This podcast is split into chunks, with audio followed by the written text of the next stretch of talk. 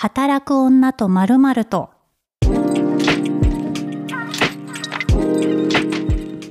こんにちは、ピースの小沢彩です。ポッドキャスト働く女とまるまるとは、毎回働く女性をゲストに迎えたトークプログラムとなっております。今回のゲストは、ぬいぐるみ作家の天神猫さんです。こんにちは。こんにちは。はい、天神さんと私はもともと友達で、ハロープロジェクトのオタク仲間だったりしてね。はい。で、急に、あの、会社員だったのを独立して、ぬいぐるみ作家になりますっていうことで、え、何ぬいぐるみ作家で独立って面白いと思ってゲストに来てくださいました。はい。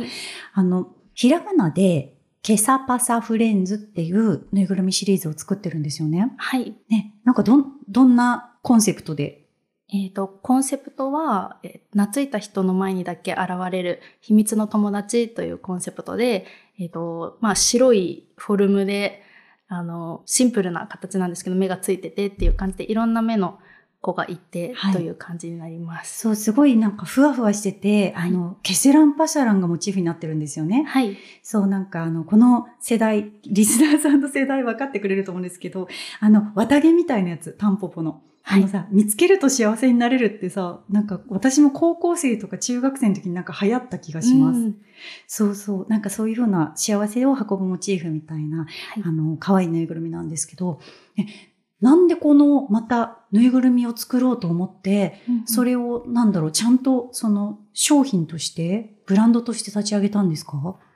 えっ、と、もともと、あの、前職でいた会社で、えまあ、いろんなクリエイターさんを支援するサービスだったんですけど、はい。そこでいろんなクリエイターさんを見て、私もちょっとそういうキャラクターを作ったりとかをやりたいなっていうふうに思っていて、で、いろんなこうジャンルを見ていった時に自分が何が好きかなっていうふうに考えた時に、ぬいぐるみが好きだし、で、あの、ジャンルとしてもまだまだ、あの、いけるなというジャンルだったので、えー。あの、自分でキャラクターを作ってぬいぐるみにしてみようっていうふうに思いました。え、面白いですよね。なんか、ぬいぐるみってキャラクターが先かなっていう印象が漠然としてあって、それこそなんかツイッターでね、あの、めちゃめちゃバズってるおパンツウサギとあか、はい。こう、やっぱあの、ちいかわとか、うんうん。もうなんかイラストとかでバズってキャラクターとして認知された後にぬいぐるみっていうパターンが多いのかなって、なんか思ってたんですけど、ぬいぐるみスタートでうんブランドを育んでいく、そのケサパサフレンズちゃんたちを育てていくっていうのが、うん思いついたのすごいですよね。あでもこれでやっていこうって。全然自分で思いついたとかではなくて、はいあの、熊吉っていう、あの、はい熊のぬいぐるみの、あの、子がいるんですけど、その子に出会って、えすごいと思って、その、なんだろう、ぬいぐるみだけど、歌歌ってたりとか、はい。あの、音楽出してたりとか、であこういう形もあるんだなっていうのを知って、私もなんかそういう形でできたらいいなと思ってやり始めたのがきっかけです。じゃあもうなんかそのフォルムというか、ぬいぐるみとして作って、そのぬいぐるみをビジュアルとして、なんかいろんなことさせたいな、みたいな。うん。いや、アイドルじゃないですか。確かに。すごい。なんかこう、でもこう、いろいろと物を作るって、うんやっぱ均一にずっと可愛く全部作らなきゃいけないし、こう材料を選ぶのとか、うんあの無理なく、こう生産を継続できるようなあ素材とかってかなり計画的にやらないと大変なのかなって思うんですけど、なんかどういうところでアイデアを育んでったんですか？あ、でも本当に何回も作ってっていうのが多いかもしれないです。その、うんうん。どの材料でやるかとかも、一回作ってみて、とか、その材料屋さんに、あの、一回、えっと、ケサパスフレンズの前に別のシリーズ作ってたんですけど、はい。それはあの目のパーツが可愛いなと思って作ってたんですけど、このボタン全部終わったら廃盤になるよって言われて、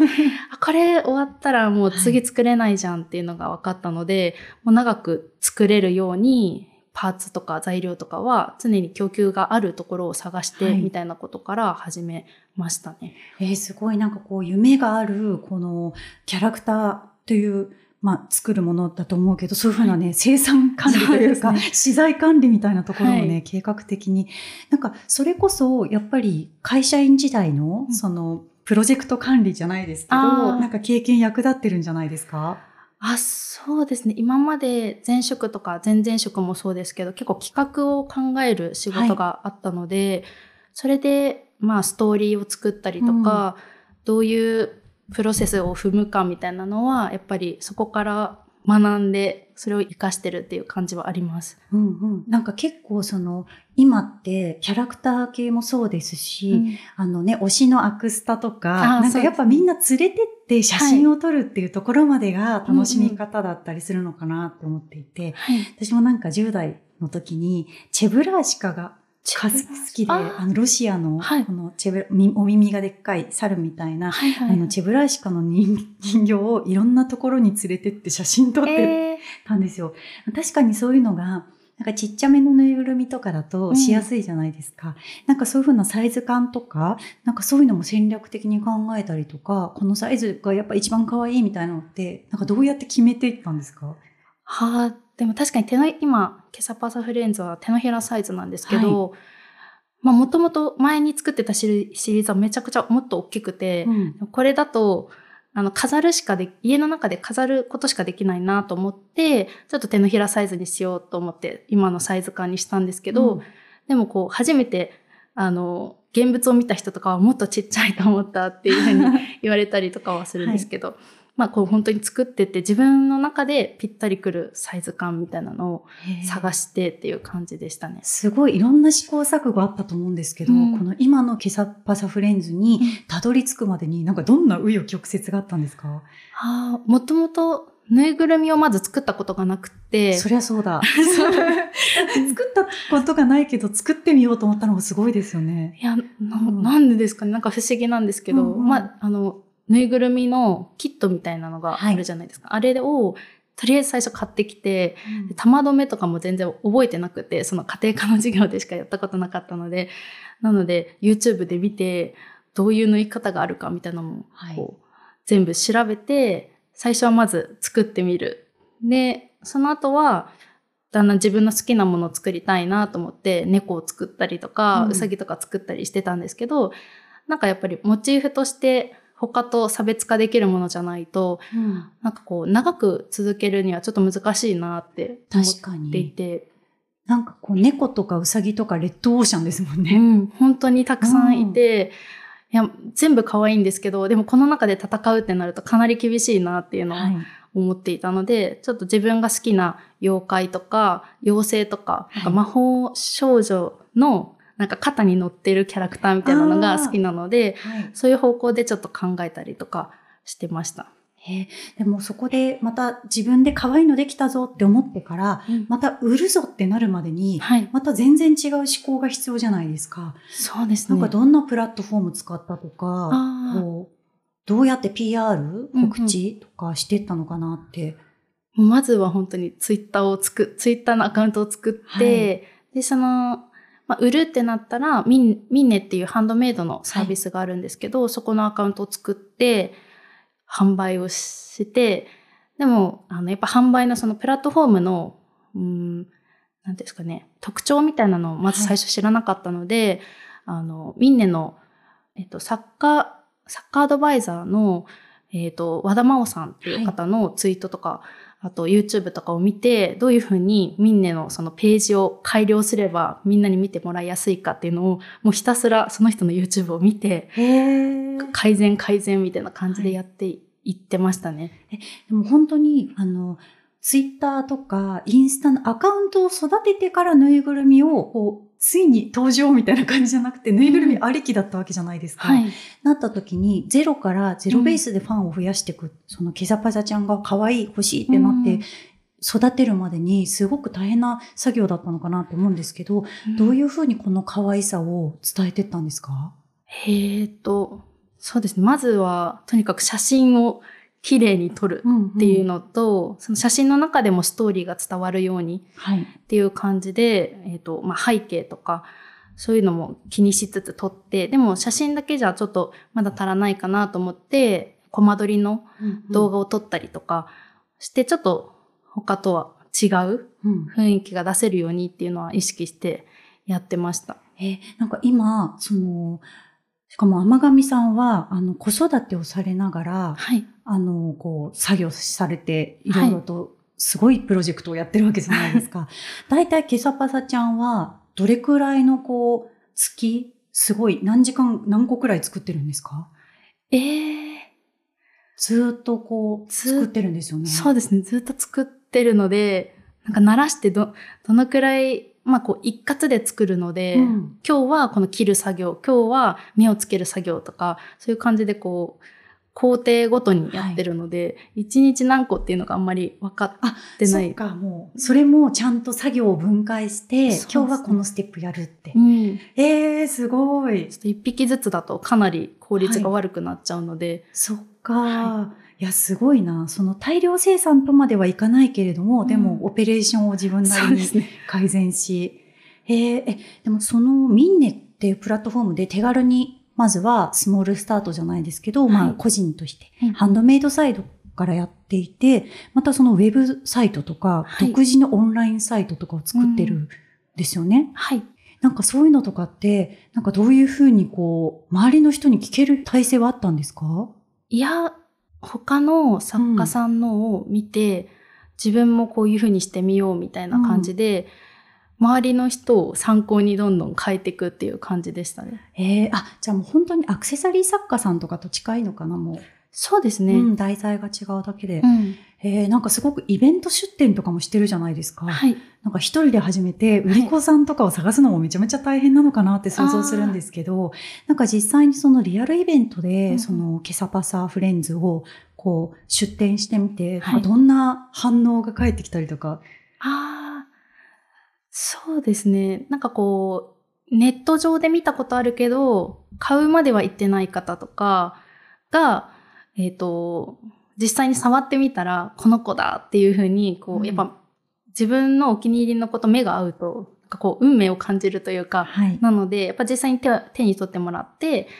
この子が可愛いって言ってお迎えしてもらったりとか、ですね。あとは、あの、イベントで見たけど、買わなかったっていう人が後でオンラインで見てくれたりとかもするので、やっぱり迎え入れたいみたいな気持ちが芽生えるのかな。なので、はい。オンラインと実際のイベントでこう入り組んでるというか、うんうん。いろんなパターンが生まれるので、すごく面白いなと思って。そっか、じゃあいろんなちゃんとその販売ルートを持っておくことが大事なんですね。そうですね。へえ、なんかこう一回こうぬいぐるみとして販売して終わりじゃなくて、そこからまた好きになってもらうというか、こう継続して愛してもらうためにも、はいコンテンツを作り続けなきゃいけないのかなって思うんですけど、はい。なんかこれまでにうんコマ撮り動画、写真以外になんかこうやってみたこととかありますか？うんそうですね。でも本当今 SNS の発信が主なので、うん、ちょっとまだそれ以上はできてないかもしれない。え、全然でもすごいな。だってリールとかもさ、い。どんどん進化してるわけじゃないですか。うんなんか私もこの今、テキストうんとかでタレントさんのインタビューやったりとか、まあ、あの、音声でね、こうやってポッドキャストやったりとかしてるんですけど、やっぱりまだ動画とかビジュアルの部分がちょっとまだ勉強中なので、うん。全然できてないんですけど、なんかこう、テキストとか写真とかより、なんかいろんな切り口でこう出しておくと、またいろんなファンの方と出会えるなっていうのをすごい感じていて、なんかね、最近天神さんもツイッタースペース使ったりとかしてるじゃないですか。そうです。なんかこの作家さんとして自分を出すこととキャラクターをつこうなんか押し出すこと、世界観をあの好きになってもらうって思って、両軸で回すのってなんかどんなことを工夫してるんですか？はあでも今はまだこう作家としての自分を出すっていうのがあまりまだできてなくて、うんうん。本当にこの前スペースやり始めたり、はい。インスタライブをちょっとやってみ、イベントの前だけちょっとやってみるっていうのがあって、でもやっぱりどうしてもキャラクターを好きになってもらいたいが一番なので、はい。8人ぐらいで、うん。8キャラクター2作家ぐらいの感じで出せたらいいなっていうふうには思ってへいます。え。私なんかゆるキャラのディレクションを数年間やってたことがあって、はい。そのもの、それもやってましたって具体的にこのキャラクターの名前言っていいのかなみたいな。もう365日毎日新しいイラストと、そのコメントを出さなきゃいけないっていうのを、まあ、会社のね、企業、あの、キャラクターでやってたんですけど、は すごいね、なんか普通に社員が やってたんですけど、やっぱりその、ゆるキャラとぬいぐるみってまあ近いのかなって思うんですけど、うんファンの方の熱量がすごくて、ねやっぱ。その子を愛してくれるうん方が多いから、うんなんかステッカー作ってみたりとか、うんなんかみんなでいろいろね、会社のみんなでこう、着ぐるみのでっかい、こうね、作ってみたりとか、はい。ね、すごいいろんなゆるキャラグランプリに出てみたりとか、いろいろしたんですけど、うんなんか、ぬいぐるみっていうと、なんかそのゆるキャラグランプリ的な催しみたいのってあるんですか？こういうトレンドみたいな。みんなそう大集言われるみたいな。ないかもしれないです。あ、でも、その企画展みたいな感じで、うんぬいぐるみ作家さんが一人がこういろんな方を集めて個展みたいなのをやるっていうのはあったりとかしますね。へえ。でもグランプリみたいなそういうなんか戦うみたいなのはやっぱはいないかもしれないです。そうなんだ。なんか結構、その同じプラットフォームの中で、この子も好き、この子も好きとか、うんまあそれこそハロープロジェクトもそうじゃないですか。はい事務所で、はい。私はモーニング娘。が入り口であったけど、うんアンジュルムも好きだし、 Juice=Juice も好きみたいな。うんなんかそういう風なぬいぐるみの、なんだろう、事務所推しじゃないですけど、はい。なんかこうまとめて好きなテイストのぬいぐるみ作家さんに出会えるイベントとかってあったりするんですか？デザフェスとかになるデのかな？ザフェスとか、クリエイターズ、名古屋のクリエイターズマーケットとか、はやっぱそういうハンドメイドのイベントですかね。うんうん。たくさんいるってなると、そうですね。へえ、なんかそこで作家さん同士の交流とかも結構あるんですか？あ、そうですね、ありますね。なんかこう、あの、イベントの設営前にご挨拶したりとか、うんうんで私は個人的にぬいぐるみ大好きなので、はい。あの、休憩中にこう、買いに行ったりとかはいしてますね。へえ。じゃあお家の中にはもうご自身のそのケサパサフレンズちゃん以外にもいろんなぬいぐるみがいるんですか、いますね。え、収納って本当にどうしてるんですか？いや、えーっと、こ、こ、今週はこの子を飾るみたいな感じで、ローテーションしてるローテーションしてます。選抜方式なんですね。そうなんです。なんか毎週月曜日に、えーっと、箱から出して、うん何匹かこう取り出して、はい今日はこの白系で行こうとか。今日は動物系で行こうみたいな感じで並べてますね。え、じゃあ、なんか棚、飾り棚っていうか、おぬいぐるみちゃんたちのおはい立ち台みたいな棚のスペースがあって、はいそこで、みたいなそうです。楽しそう。シルバニアファミリーとかとやっぱ遊び方が近いのかな、あそうなると。そうですね。シルバニアも置いてますし。はいははいい。なんか本当にぬいぐるみの魅力って、なんかどんなとこにあるんですか？なんかこう、私は結構物をあんまり買わないタイプのオタクなので、はい。推しのアクスタとかもああんまり、り買わないんですよ。うんうん、だけど、もうこの間ね、初めてね、勢いで全員買ってみたの、グループの。すごいですね。でもそれは4人なんですけど、はいでモーニング娘。とかだと大変になっちゃうから、まあ4種だったら、いはいすぐじゃないですか。まあ、うん5000円くらいで買えるから、ちょっと全員買ってみようと思って、連れて、お出かけに連れてったらはいやっぱ楽しくて、楽しいですよね。なんかやっぱ体験してみないとわからない沼があるなって思ったんですよ。えなんかぬいぐるみちゃんだとどうですか？うーん。どんな楽しみ方が飾る、連れて行く、写真撮る？そうですね。そのアクスタと結構、はいほとんど一緒かもしれないです。その、はいはい。でも、より生命を感じるというか、はいはい。実、なんか物体としてこう手にこう乗せた時にはい、ほわほわだったり、ちょっと温かみがあって、なので、こう命を感じながら、あの、こう連れて歩いたりとかしてますね。もう家族みたいな感じなのかな？そうですね。え、話しかけたりとかするっていうパターンもあるじゃないですか。あ、してます？時々ちょっとしない。え、おはようみたいな。でも本当に、おはようとか、はい。か可愛いねとか言って、そんな感じですね。なんかね、私、あの、一度ね、あの、ハローキティちゃんのはい。デザイナーさんうん。に、あの、お話を伺ったことがあるんですけれども、はい。なんかもうキティが何を着たいかなとか考えるのは、うん、まずキティちゃんに話しかけるんですって。ええキティはどんなお洋服が着たいって、うんうんうん。そうするとわかるんですって。ええだからなんかずっとそういうふうに本気でこう向き合ってデザインされてるんだなっていうのを知ってからやっぱうんサンリオの楽しみ方が全然違ってきちゃって、あ、もう、あ、こんなに可愛かったんだみたいな。あこういう、こういうふうに、あ、いいね、いいね、みたいな。うん。キティちゃんは本当に何にでもなるなって思ったけど、このオリジナルのこのトレンド入れた感じの衣装もすごい可愛いね、みたいな。うん。なんかそういうのとかもさ、そのストーリーをやっぱり、はい。この、まあ、作り手の方がこうやって紡いでくださったストーリーをお話ししてくださったからそういう視点を得られたなって思っていて、はい。で今後ケサパサフレンズを通して甘神猫さんはどんな風にこうやっていくんですか？うーん。なんかこう、ストーリー、なんかもっとストーリーをちょっと深めたいなっていう部分があって、今はコンセプトと、あ、その、ちょっとハローキティのつながりになるんですけど、うんうん。私もともとその、こう、ぬいぐるみどういうのがいいかなって探したときに、やっぱり、あの、ハローキティってなんであんなに人気なんだろうっていうふうに考えて、やっぱ口とかがなくて、表情がないから、その、お客さん側に委ねられるというか、うん。どういうこと喋るとか、どういう表情してるとかって、口がない方がいいなとか、そういうなんかキティちゃんを参考にしたりとかもしてるんですけど、で、まあ今後はあの、ストーリーを深めるっていうので、えっ、と、あの、一匹、あの、黒いケサパサがいて、はい。黒いケサパサなんですけど、その子は、あの、人間の不安とか、そういう悲しみとかを食べて、毛が白から黒に変わっちゃって、で、でも、えっ、と、頭から花を咲かせるとまた白に戻るよっていう子がいるんですけど、えー、すごい。ブラックケサパサっていうのをはい作ってるんですけど、でもやっぱそういうストーリーがあると、すごく共感してくれる方が増えたりとか、うんこの子優しいね、みたいな感じで、あの、すごく思い入れ、なんていうんですかね、思いを入れてくれるはい。ので、なんか今後もそういうキャラクターとかストーリーをしっかり作り込んだ上でのキャラクターを作りたいなっていうふうに思ってます。いや、すごい。だってもう、ぬいぐるみを、まずその手作業で作るとかも、ビジュアルを固める、コンセプトを固める、また絵本作家的なね、その物語を紡いでいって、はで、なおかつその作家としてもまたこう、社交をしてって、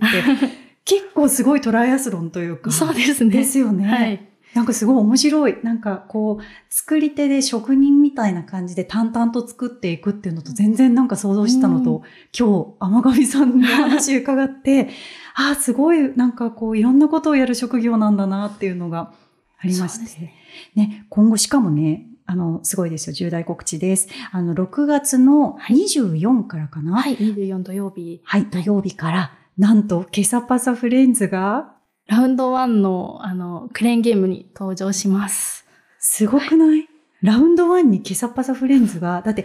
ね、あの、家庭内工業みたいな感じでさ、あそう宗教工業みたいな感じで、一人でもうずっと作ってたのが、はい。だってもうゲーセンみたいなところに並ぶってことじゃないですか。そうですね。え、どんな、なんかそのプレゼンとか、なんか向こうからのオファーだったんですか？いや、えっ、と、ラウンド1さんがはい前、えっ、と、半年に1回ぐらい、えっと、皆さんの、皆さんの、なんだっけな、皆さんの声を商品化はい。っていうハッシュタグで、えっと、いろんなクリエイターさんの、なんか次戦、次戦多戦問いませんっていう感じで、いろんなクリエイターさんに、あの、なんかチャンスをくれてるというか、はいはい。あの、リプを送った人に対して、こう、ラウンドワンさんがいいなって思う方に声をかけていただいて、商品化するっていう感じの、あの、企画に、あの、応募したんだ。応募して無事通ったという感じえー、ですね。すごい、めちゃめちゃドリームですね。そうですねそういうハッシュタグとかにうん投稿していくっていうのが、やはい。っぱちゃんとしてるから、こういうふうに繋がってくるんですよね。そうなんです。か。うん。ラウンドワンって、私の推しがちびぬいとかでクレーンゲームだったのよ。あの、オーブっていうね、うん。さっきあの、アクキー4人分買ったうん。あのグループなんですけど、だから結構その知ってって固定ファンがついてないと商品化にならないのかなって思ってたんですけど、もうそこもね、うん。すごいですよ。でもやっぱ他の、はい。そういうクレーンゲーム、そういう、もともと人気なキャラクターがあって、うん。それを商品、あの、プライズ化するっていう、他の会社さんもあると思うんですけど、はい。多分ラウンドワンさんはもっとなんかこう、広いというか、うんうん。クリエイターさんにもすごくチャンスをくれる会社さんで、なんか常に、あの、新しいもの、新しいものっていうのを探してる感じが、ありますね。じゃあなんか結構その個人だからとか、なんかちょっと引き目を感じずにどんどんトライしていったら、どんどんまたね、そこから新しいファンが増えるとかそうですね。あるかもしれないですね。いや、本当に面白い。ぬいぐるみ作家っていう職業何、なんだろうって思うから、うんなんかこういうふうにお話を改めて友達にね、聞けてよかった。だって本当に出会った時にさ、はい会社員だったもんね。会社員でしたね。特に何もしてない会社員というか。そう、私と、あの、私、小沢と、あの、天神さんは、会社員のハロータ仲間だったから、はい。ね、急にこうやってぬいぐるみ作家で、あれ、あ、天神猫さんって言うんだ、みたいな。でもすごいね、キサパサフレンズ、ひらがなで検索してみてください。ツイッターのね、あの、フォロワーも今1万人超えて、そうですね。大盛況ですよね。本当にラウンドワンさんのおかげというか、あ、それもなんあっだ。たし、あの、それにこう、なんですか、ラウンドワンさんの、えっ、と、発表した後に、うんこう、過去の自負動画をボンボンボンって上げてたんですけど、はいそれがこう、いろんな方に届いて、結構韓国とか台湾の方がわーって、海外のファンの方も。はい。なんかあの、ケサパサが多分こう、うん、体が白くて、はい。目がこう、いろんな色がいるので、はい。あの、自分の推しの概念として、え、これあの子じゃんみたいな感じで、えなんか推しじゃんみたいな感じで、こう、あの、立位、引用率でこう話してる韓国の方とかたくさんいらっしゃってて、そっか、だって知らないさ、あの、その、自分がパッと読めない言語で何言われてるんだろうと思って、びっくりするよね。びっくりして翻訳して、はい。あ、あれなんか誰、誰かのことを言っているみたいな。えー。で調べて、あ、この子か、みたいな。うん。でもやっぱりそれって、あの、作り込んではいるけれども、うん。ちゃんと想像の余白を持たせてくれるようなうん。ビジュアルにしてたからですよね。そうですね、シンプルなので、はい。はい。じゃあ、このね、音声を聞いたぬいぐるみファンの方は、ひらがなでケサパサフレンズ検索してみてください。6月24日からはね、ラウンド1のクレーンゲームのプライズになっております。じゃあ、本日のゲストは、ぬいぐるみ作家の天神猫さんでした。どうもありがとうございまます。働く女とまるまると聞いていただきありがとうございます。ぜひ番組のフォローとレビューの投稿をよろしくお願いします。働く女とまるまるとは毎週水曜日更新となります。次回もお楽しみに。